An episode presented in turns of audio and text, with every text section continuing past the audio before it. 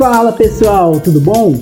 Sejam bem-vindos ao nosso primeiro podcast falando sobre a cultura negra, Black Music no Brasil.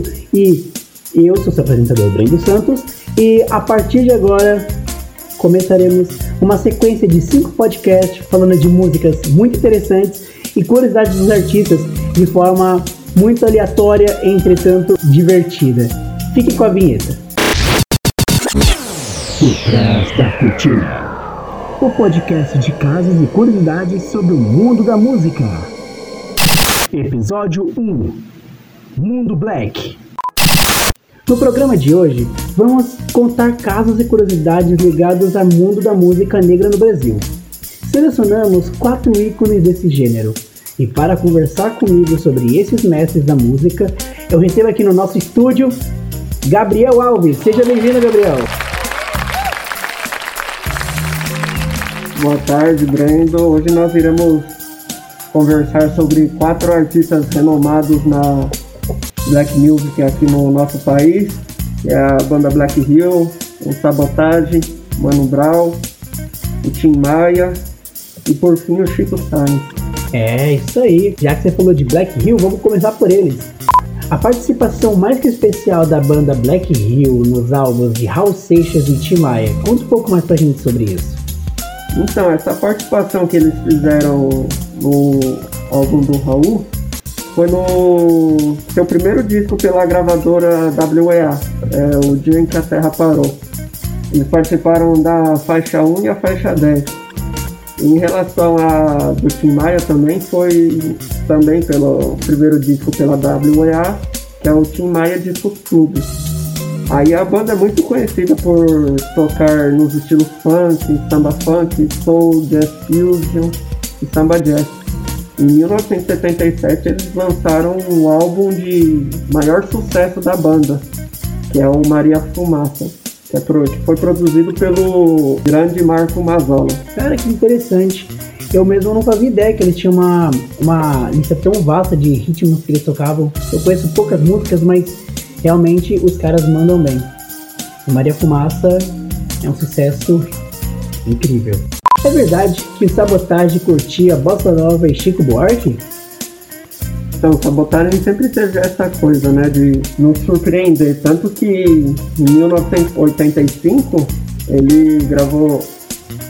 Gravou não, escreveu a sua primeira música, né? E ele ensaiava só pra ele mesmo, assim, usava um solo de uma música do Léo Jaime pra cantar a música que ele escreveu. Tanto que o Mano Brown chegou a comentar na biografia do Sabotagem que ele ouvia música que eu não ouvia, música de rico, não perdia tempo, ouvia poesia. Elogiou o Mano Brown.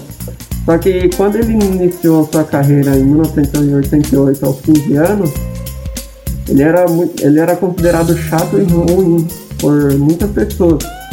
Só que o outro artista, o Happy Hood, em defesa do sabotagem, disse que ele era incompreendido, que estava à frente do seu tempo. Vivendo e aprendendo. A gente está tão acostumado com é, a música, né, a arte, que a gente não imagina quem são de verdade as pessoas por trás né, desse contexto. Falando em Mano Brown, seria ele o terror da vizinhança? Então, o Mano Brown ele recebeu esse apelido que ele ficou conhecido no Brasil inteiro em 1986 quando ele participava das pausas de samba que ele sempre comentou, ele tocava repique de mão.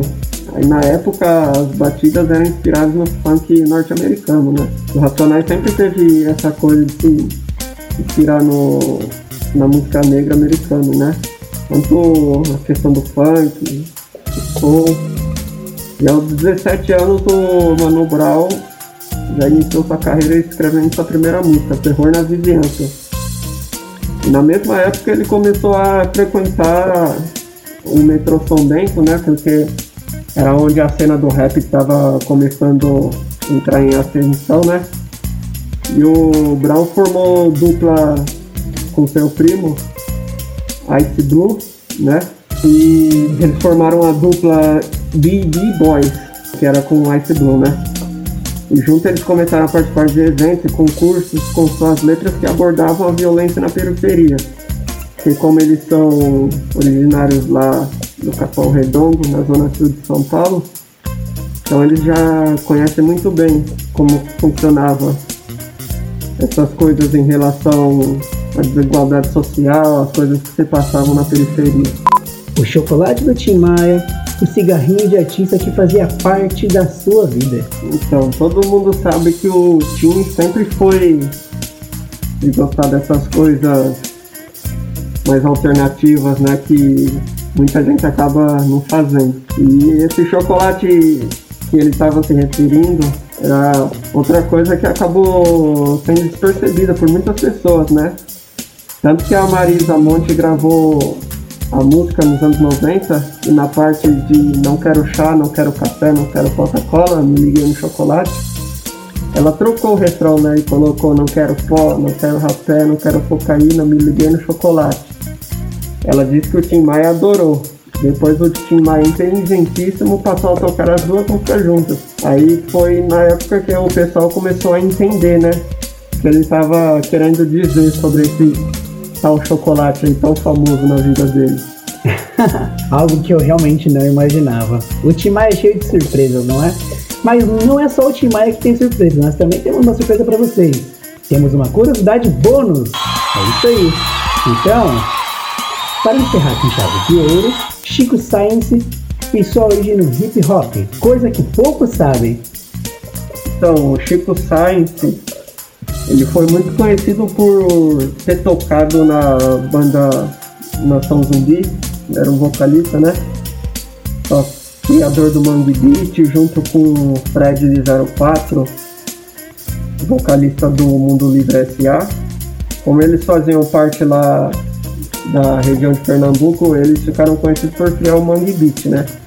Só que pouca gente sabe que a origem do Chico foi no hip hop. Tanto que ele tinha grupos musicais em que ele dançava, grupos de que eram inspirados em hip hop, funk, influenciados por George Clinton, Public Enemy, James Brown, Funkadelic, diversos artistas aí de renome que acabaram fazendo parte da carreira do Chico e que acabaram resultando na junção do hip hop na cena do Mangue Beat, tanto que a gente pode reparar que no Mangue Beat tem muita essa coisa da junção do, da música nordestina, como maracatu, por exemplo, com o hip hop, tem aquele groove do baixo, dos instrumentos percussivos. Então foi uma coisa assim que muitos falam que o Chico acabou fazendo o último grande movimento assim de explosão social e cultural no nosso país. Muito interessante todo esse conteúdo. Eu queria te agradecer, Gabriel. Muito obrigado pela sua participação, por essas curiosidades. Espero que vocês tenham gostado. Se gostaram, deixe seus comentários aí. E tamo junto e misturado. Até o próximo podcast. Valeu! Valeu!